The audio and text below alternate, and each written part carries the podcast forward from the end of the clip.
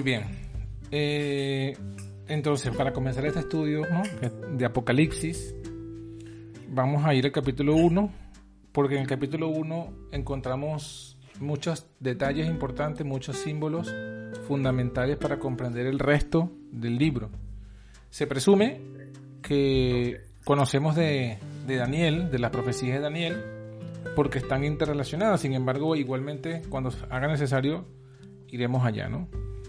Entonces, bueno, el primer versículo eh, nos comienza a decir, de, Apocalipsis 1, nos comienza a decir de dónde viene y cómo llegó la revelación. La revelación de Jesucristo que Dios le dio para manifestar a sus siervos las cosas que deben suceder pronto. La declaró enviándola por su ángel a Juan, su siervo. Entonces es una revelación. Este libro es una revelación. No es un, no es un, un libro que esté oculto, es una revelación. El orden de la revelación viene del Padre, Dios el Padre se la da a Jesucristo y Jesucristo se la da a su ángel.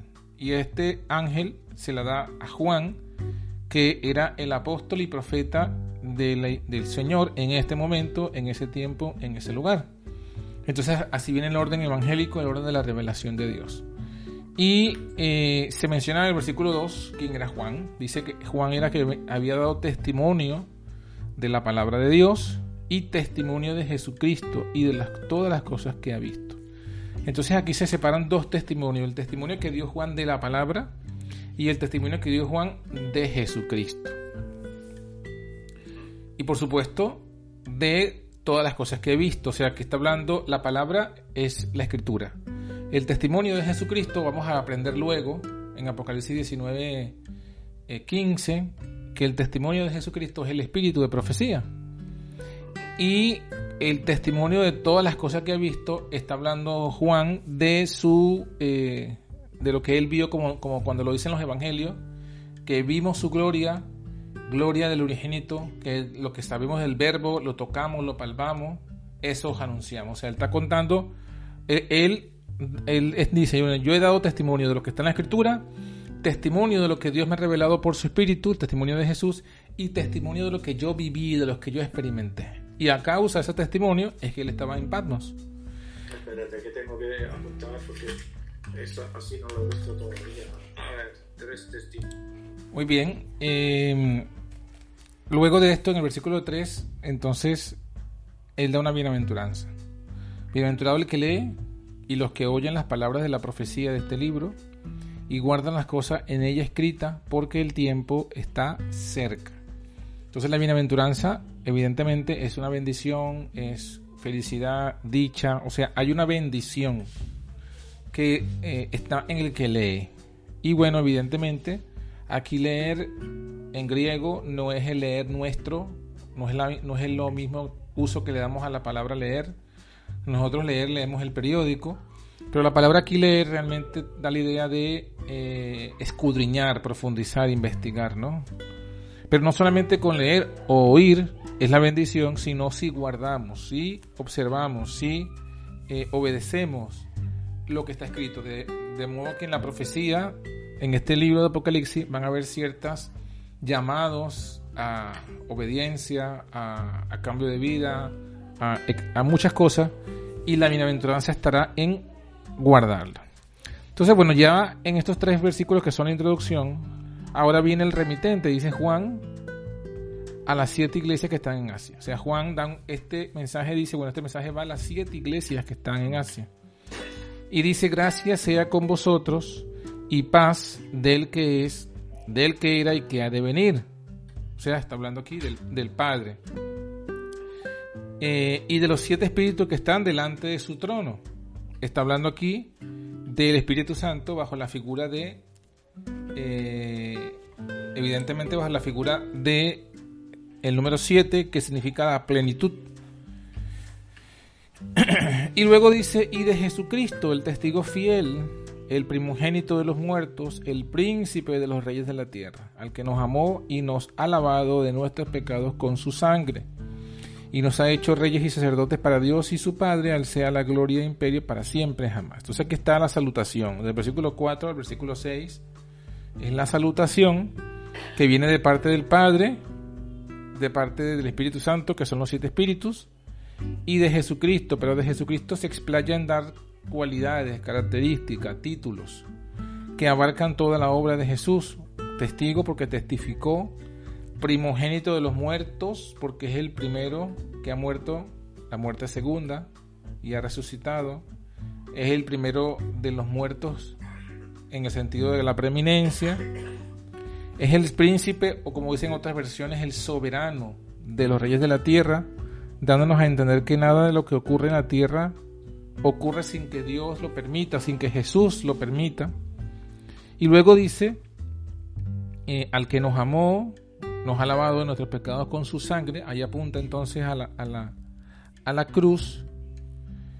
Y la obra futura, ¿no? El versículo 6 es una obra presente, pero también a la vez futura, porque dice que somos hechos reyes y sacerdotes, pero nuestro reino y nuestro sacerdocio, aunque ya lo tenemos en Cristo, pertenece a otro mundo, porque Jesús le lo dijo a Pilato, mi reino no es de este mundo. Entonces, evidentemente, el reinado que Él nos ha hecho no es de este mundo, el sacerdocio que nos ha hecho no es de este mundo. Es para Dios y su Padre, y allí cierra la salutación. Entonces, bueno, eh, ahora, el versículo 7 continúa con dándonos la introducción a las profecías del Apocalipsis como tal. Dice, he aquí que viene con las nubes, todo ojo le verá, y los que le traspasaron, y todos los linajes de la tierra se lamentarán sobre él. Entonces aquí está apuntándonos hacia ese evento final en el que, bueno, todos le van a ver, donde los que le traspasaron lo van a ver, y donde todas las tierras se van a lamentar, todas las naciones se van a lamentar de su perdición, porque no habrá ya oportunidad.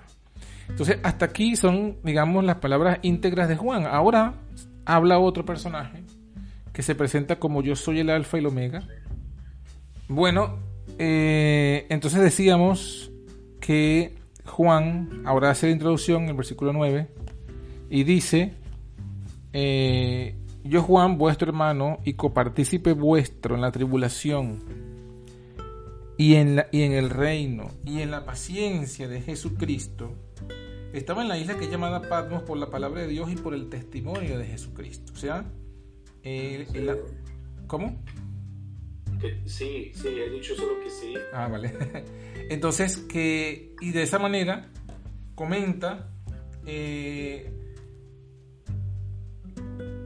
dónde se estaba ubicado, dónde escribe esta carta, la escribe en Patmos, está mencionando que está escribiendo esto bajo la tribulación de la persecución, bajo la tribulación de, de que está encerrado por la palabra de Dios. Y luego nos comenta el momento de la revelación, el momento en que tiene toda esta gran visión, porque Apocalipsis es toda una gran visión que va a continua hasta el final. Y dice, yo fui en el Espíritu en el día del Señor. O sea, ahí comienza eh, a explicar la revelación y comienza la visión como tal. Dice, yo estaba en el Espíritu en el día del Señor. Entonces, evidentemente, el día del Señor está hablando del sábado. Y está diciéndonos... Aunque yo tengo una Biblia que pone el domingo. Sí, hay, la, interpretación católica de este texto es que es el domingo, sí. Pero no, no, no, porque el Señor ya sabemos que no tiene, el domingo no es su día. bueno, entonces decíamos, ¿no? Estaba en el Espíritu en el día del Señor y oí detrás de mí una gran voz como de trompeta. Y decía, yo soy el alfa y el omega, el primero y el último. Escribe en un libro lo que ves y envíalo a las siete iglesias que están en Asia. A Éfeso, a Esmirna, a Pérgamo, a Tiatira, a Sardis, a Filadelfia y la Odisea. Em, bueno, lo primero que tenemos que notar aquí, en este texto, es que, bueno, eh, el Señor habla con aquella voz de trompeta que hace referencia a Pablo, ¿no? Que dice que Jesús vendrá con voz de arcángel y con trompeta de Dios. Entonces, que está haciendo referencia a su, a su poder, a su divinidad, ¿no? Segundo, cuando él dice yo soy el alfa y el omega, se presenta de esta forma como el creador, o como el que originó el mundo y como el que está como el que le dará fin al pecado, ¿no? Como el primero y el último. Ahora, fíjate que luego dice, y aquí está un punto clave de, interpretación o una, pista de interpretación, porque dice, escribe en un libro lo que ves.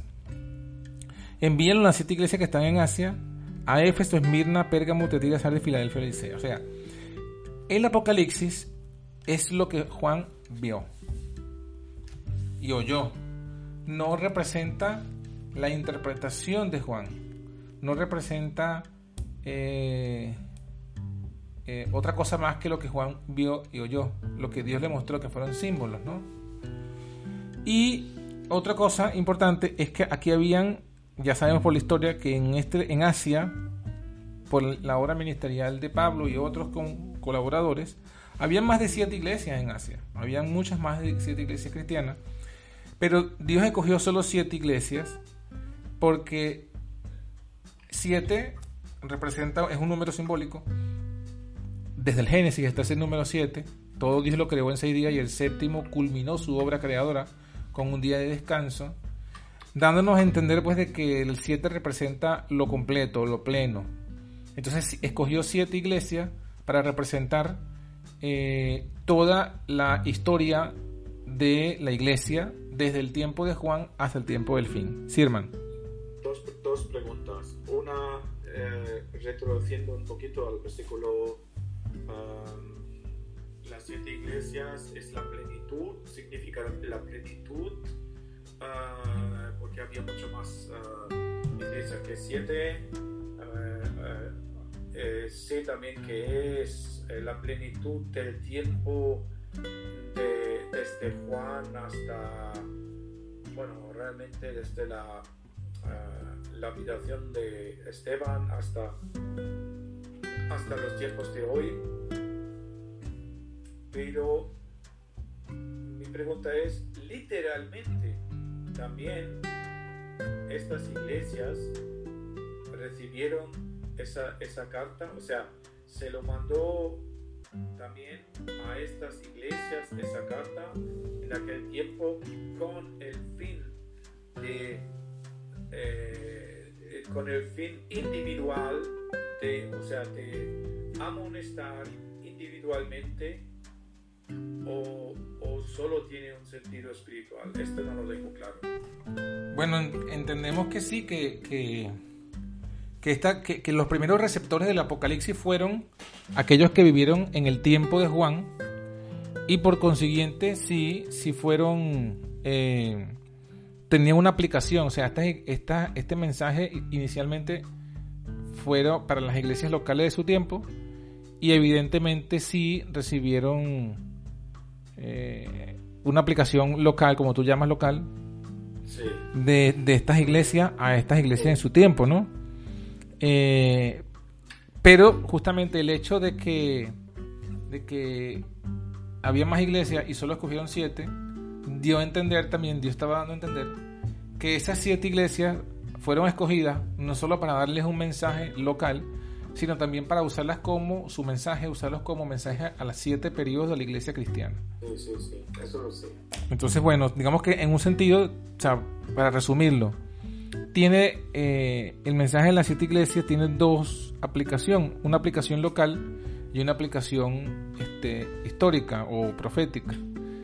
Para nosotros, que ya digamos que no, no quedaron muchos registros de cada una de las iglesias locales, este sentido o esta interpretación no tiene eh, mucha, digamos, no, no, hay mucho sentido en investigar cuál sería la, la situación local de esas iglesias porque sí, para, no, fue solamente por el 3. Sí, pero para nosotros está más el sentido histórico profético de, esta, de estos símbolos. ¿no? Ok. Bueno, entonces eh, ahí tenemos el tema de las iglesias. Luego del versículo 12 dice, me volví para ver la voz que hablaba conmigo. O sea, entendemos entonces que esto lo escuchó Juan y no vio la persona que le hablaba.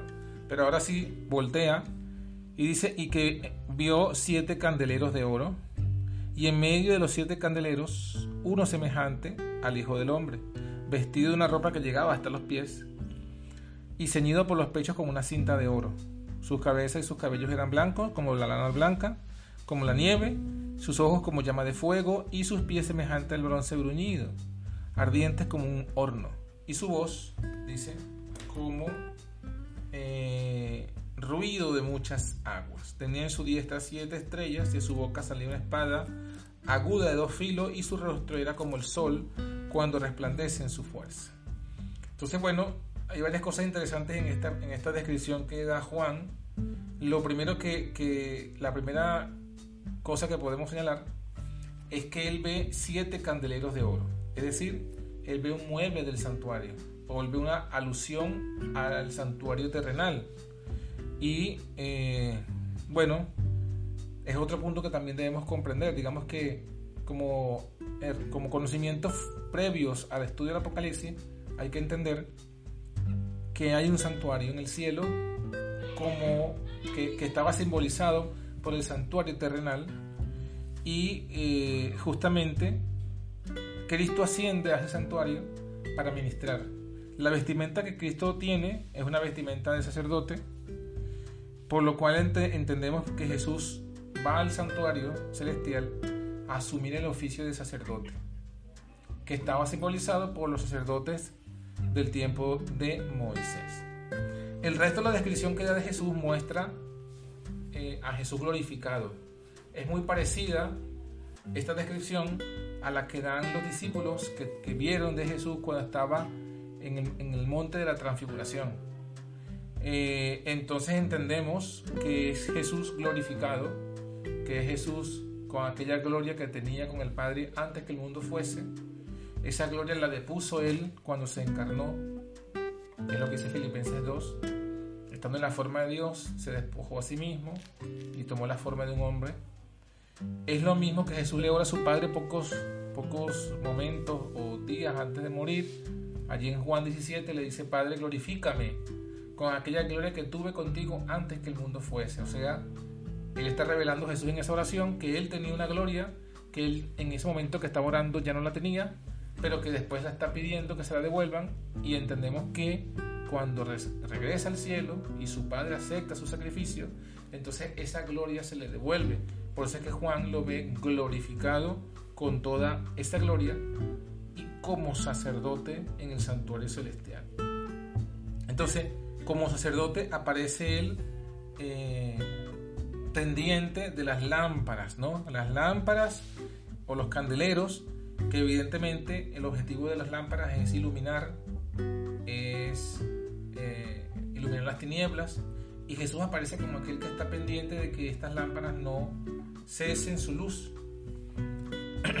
Entonces, eh, otro de los elementos que ve Juan es que tenía en su diestra, en su mano derecha, siete estrellas, en su boca una espada de dos filos. Las siete estrellas, bueno, esto lo va a explicar más adelante, porque cuando Juan lo ve con esa gloria, con lo que él pudo ver y describir de esa gloria, dice el versículo 17 que entonces él cae. Él dice, cuando yo le vi, caí como muerto a sus pies. O sea, no soportó la gloria de Jesús, Jesús glorificado. No lo soportó y cayó como muerto, dice él, o sea, se desmayó. Entonces dice, Él puso su diestra sobre mí y me dice, no temas, yo soy el primero y el último el que vivo he sido muerto, pero aquí que vivo por los siglos de los siglos. Amén. Y tengo las llaves del infierno y de la muerte.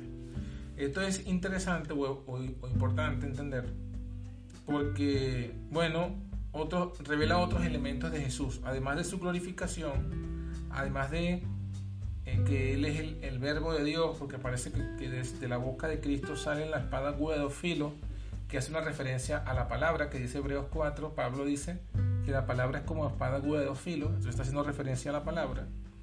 Además de eso, se muestra pues que eh, es el versículo 17 como tal es, es un, eh, una muestra práctica de lo que es la justificación por la fe.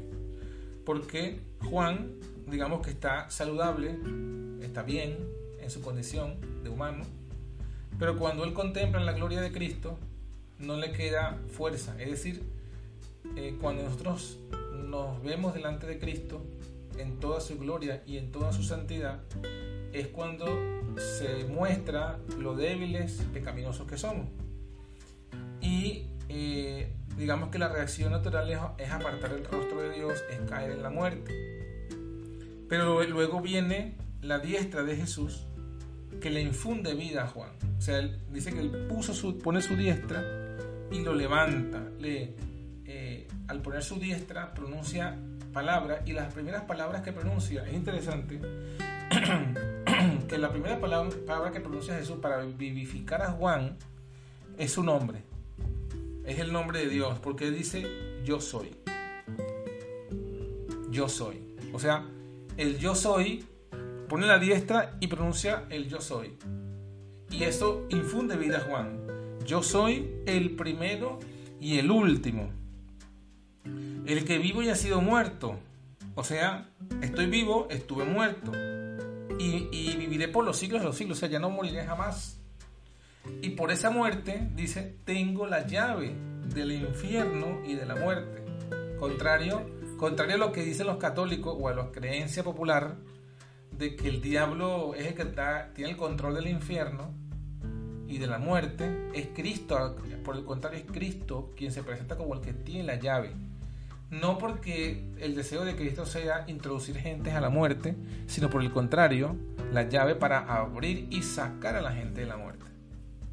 Muy, muy buena, muy buena consideración, muy buena reflexión, sí. Eh, un momento, que tengo que escribir un momento a Antonia porque estaba llamando Ok, sí que es eh, muy buena consideración. Es verdad que eso, eh, ahí lo dice muy claro, que Satanás no tiene ningún poder si no permite, eh, o sea, no muere nadie si no lo permite Jesús. No, y no solamente eso, sino que él tiene la llave para sacar a la gente que ha muerto. O sea, él tiene el poder, como lo demostró con Lázaro, ¿no? Cuando lo sacó de la muerte y con la niña que estaba muerta. Bueno, al final los últimos dos versículos son clave, porque el 19 de Apocalipsis 1 es interesante porque nos abarca de qué trata el Apocalipsis, de qué trata, porque Juan es quien escribe el Apocalipsis, lo escribe por orden de Jesús, como lo leímos en el versículo 11, escribe en un libro lo que ves, pero aquí se lo va a repetir en el 19, pero le va a decir qué es lo que va a escribir. Le dice, escribe las cosas que has visto las cosas que son y las que han de ser después de estas. O sea, el Apocalipsis habla de las cosas que Juan vio hasta ese momento, lo que él había visto hasta ese momento, de las cosas que son presentes. O sea, aquí abarca tres etapas. Vamos a explicar. Pasado, presente y futuro. Escribe las cosas que has visto, pasado. Escribe las cosas que son presente y escribe las cosas que han de ser después de estas, es decir, el futuro. Tengo una pregunta. Hemos visto en el versículo 1 revelación de Jesús, el Mesías que Dios le dio para manifestar a sus siervos lo que debe suceder en breve y la, la declaró enviándole por medio de su ángel a su siervo Juan. Entonces el ángel, supuestamente Gabriel, eh, creo que lo dice la hermana White en alguna parte, eh, es el que habla con Juan. Al, menos eh, lo que se puede identificar a través del versículo 1. No obstante, lo que acabamos de estudiar, ahí dice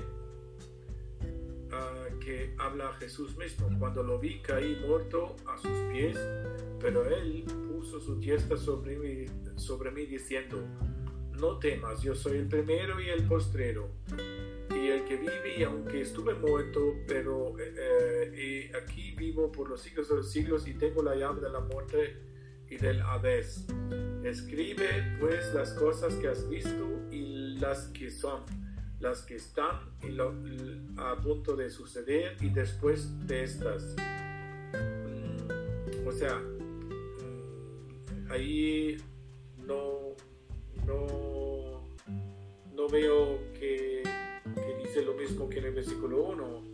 O sea, yo sé que la Biblia no tiene contradicciones, pero eso parece una contradicción. Claro, no, es que lo que pasa es que no es, esto no es una clase. Esto no es una clase y el único profesor es el, el ángel Gabriel. E, es Gabriel, evidentemente, que entra en la revelación, pero fíjate que leímos en el versículo 10, leímos en el versículo 10, que Juan dice, yo estaba en el Espíritu, en el día del Señor. Entonces, toda esta conversación que tiene Juan con Jesús, la tiene en el Espíritu, o sea, en, visión. Es una visión, correcto. Una visión, o sea, O sea, directamente habló Gabriel con él, pero eh, en la, eh, en la eh, visión vio directamente a Jesús hablando con él. Claro, porque Gabriel vino, le trajo el Espíritu y cuando lo imbuye del Espíritu, entonces Juan, en ese Espíritu es que él en visión ve a Jesús y, y, no solamente a Jesús, si, cuando sigamos leyendo todo el resto del Apocalipsis vamos a darnos cuenta que Juan sube al cielo, entra en el santuario y ve ciertas escenas en el santuario, ve adoración, ve, ve, figuras, ve las bestias, etc. O sea, todo, él, ve todo como una gran película, pero una película interactiva, porque él mismo hace parte, él habla con Jesús, habla con los ancianos. Uno de los ancianos lo levanta, los ángeles le preguntan quiénes son estos que están vestidos de ropa blanca de dónde han venido. Entonces vemos que es algo como interactivo, pero todo esto es en, en, espíritu, porque así comienza a decirlo Juan. O sea, Juan está... Como la visión de, de Ellen White cuando estaba... Claro. Eh, en la nueva tierra. Como todo profeta, exacto, como todo profeta. Su cuerpo permanece, su cuerpo permanece ah, eh, como atónito en la tierra, pero su mente es trasladada y de ahí tiene todas las interacciones que tuvo. Otra pregunta que tengo eh, ya luego um, Juan pregunta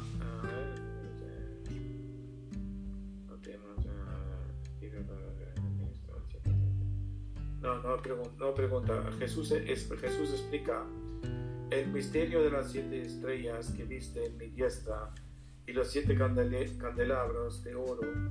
Las siete estrellas son los ángeles, ángeles de las siete iglesias o sea, los directivos, la... los eh, mensajeros. Sí, la organización ¿no? de la iglesia, ¿no? No, no tanto como la organización, porque la organización es un ente, es un ente jurídico. Eh, sí, la, la, la, aquí está hablando es... La corporación. Eh, no, está hablando es de, de, de un, del ángel. Del, el ángel es el anciano de la iglesia, el pastor, el líder, ¿no? Sí, o sea, todos los que tienen todos los ministros de la iglesia, ¿no? Exacto. Entonces... Ah, hasta ahí eso sí que lo tengo claro. Pero luego sigue, las siete estrellas son... son uh, sí. Y los siete candelabros son las siete iglesias. Está muy claramente dicho. Pero si vemos en, luego en, las, eh, en los dos siguientes capítulos que Jesús a veces dice que si no haces tal y tal cosa, yo moveré tu candelabro de su lugar. O sea, eh, pero seguramente es porque pienso muy humano. Sea, a ver, si son las iglesias y mueve el candelabro, mueve la iglesia. O el candelabro es algo que tiene la iglesia, pues la iglesia sigue existiendo, pero solo mueve el candelabro. Bueno, ya, ya lo entendí.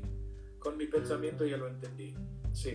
O sea, que los siete iglesias son los siete candelabros, pero como tú dijiste antes, los candelabros tienen luz, tienen un, una tarea, un cometido, dar luz. Y en el momento de que uh, no escuchan la advertencia que le hace Jesús. Jesús mueve esta luz, o sea, que le quita la responsabilidad de ser luz porque ya no son iglesia de Dios, siguen existiendo como iglesia, pero ya no son iglesia de Dios. Claro, ya no están en las manos de Jesús. Ya lo entendí, o sea que sin, tu explicación, pero, pero repitiéndolo y ya, ya lo entendí. Ok. Amén. Bueno, entonces, ¿qué vemos aquí? Vemos aquí que eh, con este versículo también entendemos que Jesús nos da una, una certeza y una confianza de que realmente Él es quien está detrás de la obra. O sea, nosotros vemos seres humanos predicando, nosotros vemos congregaciones, vemos iglesias, pero es la obra realmente la sigue, la está dirigiendo y la sigue dirigiendo y la dirigirá Jesús hasta el fin. Y como ya tú, ya tú has adelantado, si alguna si alguna candelabro eh, deja de, dar luz, entonces quita su lugar y pone en su lugar otro candelabro. Entonces, porque el objetivo de Cristo es dar luz. siempre que eh, tiene que haber, o sea, sin, interrupción, tiene que haber luz en esta tierra. Claro, Y lo otro es que eh, la, la, confianza que da, pues, que el Señor a sus mensajeros los tiene en su mano derecha. Eh, en nadie se, como lo dice también Juan Díaz, Jesús lo dijo en Juan 10, ¿no? Eh, mis ovejas son mías y nadie las arrebatará de mi mano. O sea, nadie puede arrebatar las estrellas de la mano de Cristo. Entonces, eh, los mensajeros que Él tiene no pueden ser arrebatados a menos que ellos mismos quieran.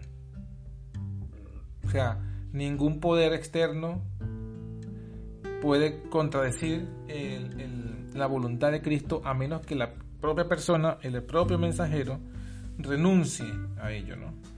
Entonces, bueno, por eso es que todos estos símbolos del capítulo 1 luego los vamos a ver repetidos en el resto de los capítulos. O sea, todo el resto del Apocalipsis vamos a ver todos estos mismos elementos eh, y son, van a ser, son parte fundamental de la, de la profecía. Es decir, en Apocalipsis todo el Apocalipsis, todas las diferentes líneas proféticas eh, corren en función del santuario, en función de, de, en qué lugar están. O sea, aparece aquí Jesús en medio de los siete candeleros, es decir, aparece en el lugar santo, porque eso es lo que sabemos. Si hemos estudiado el santuario, sabemos que tiene dos lugares y que... Sí, el, candelabro de las siete... De las siete brazos está en el, lugar santo. En el lugar santo. Y no en el lugar santísimo. Claro, entonces aquí entendemos que Jesús principia su ministerio allí y que cuando Él asciende al cielo no va al lugar santísimo, va al lugar santo. Al lugar santo. Y bueno, eso es lo que tenemos que tener presente porque en el resto de las visiones van a haber justamente pequeñas referencias al santuario y nos van a ir diciendo en qué lugar estamos de la obra de Cristo, porque la obra de Cristo, simbolizada por el santuario terrenal, tiene una secuencia, según ya lo hemos estudiado bastante en el libro de Hebreos, en, el libro de Levítico, que hablan acerca de, cómo era este sistema. ¿no? Entonces, bueno, eso también es fundamental, comprenderlo para comprender bien las visiones del Apocalipsis y la interpretación. No sea que vayamos a colocar una profecía en un tiempo o sea, el cumplimiento de una profecía en un tiempo contrario al que señala los santuarios. Bueno, yo creo que ya que hemos terminado el primer capítulo, no va a dar tiempo para la primera iglesia. Yo diría que terminamos aquí y el martes que viene hacemos la primera iglesia. Correcto. bien? Perfecto, sí señor. Muy bien. Pues entonces oro yo ahora, ¿no? Vale, perfecto. Señor Santísimo Padre Celestial, muchas gracias te damos por que tú has estado con tu Espíritu aquí presente, nos has ayudado a entender cosas, eh, eh, a pesar de que yo he leído ya un montón de veces este capítulo, he aprendido cosas nuevas, por eso te doy gracias Señor. Bendice al hermano Juan con su misión que tiene, con su ministerio y bendice a, todo, a todos tus hijos en todo el mundo y danos también una buena tarde todavía. Haz que no vaya a casa demasiado tarde, que puedo con todos los trabajos que tengo que hacer todavía acabar para no llegar demasiado tarde a, mi casa. Señor, te pedimos que bendigas la familia de, de John y que bendigas, bendigas también mi familia y, que el martes que viene puede celebrarse la, la, la reunión entre John y yo. Tú sabes que a veces no, no ha sido en el pasado.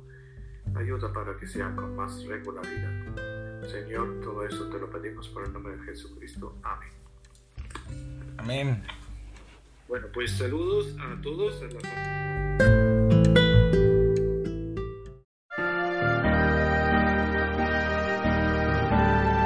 La antorcha profética. Desde el 2001, alumbrando con la gloria de Cristo Jesús.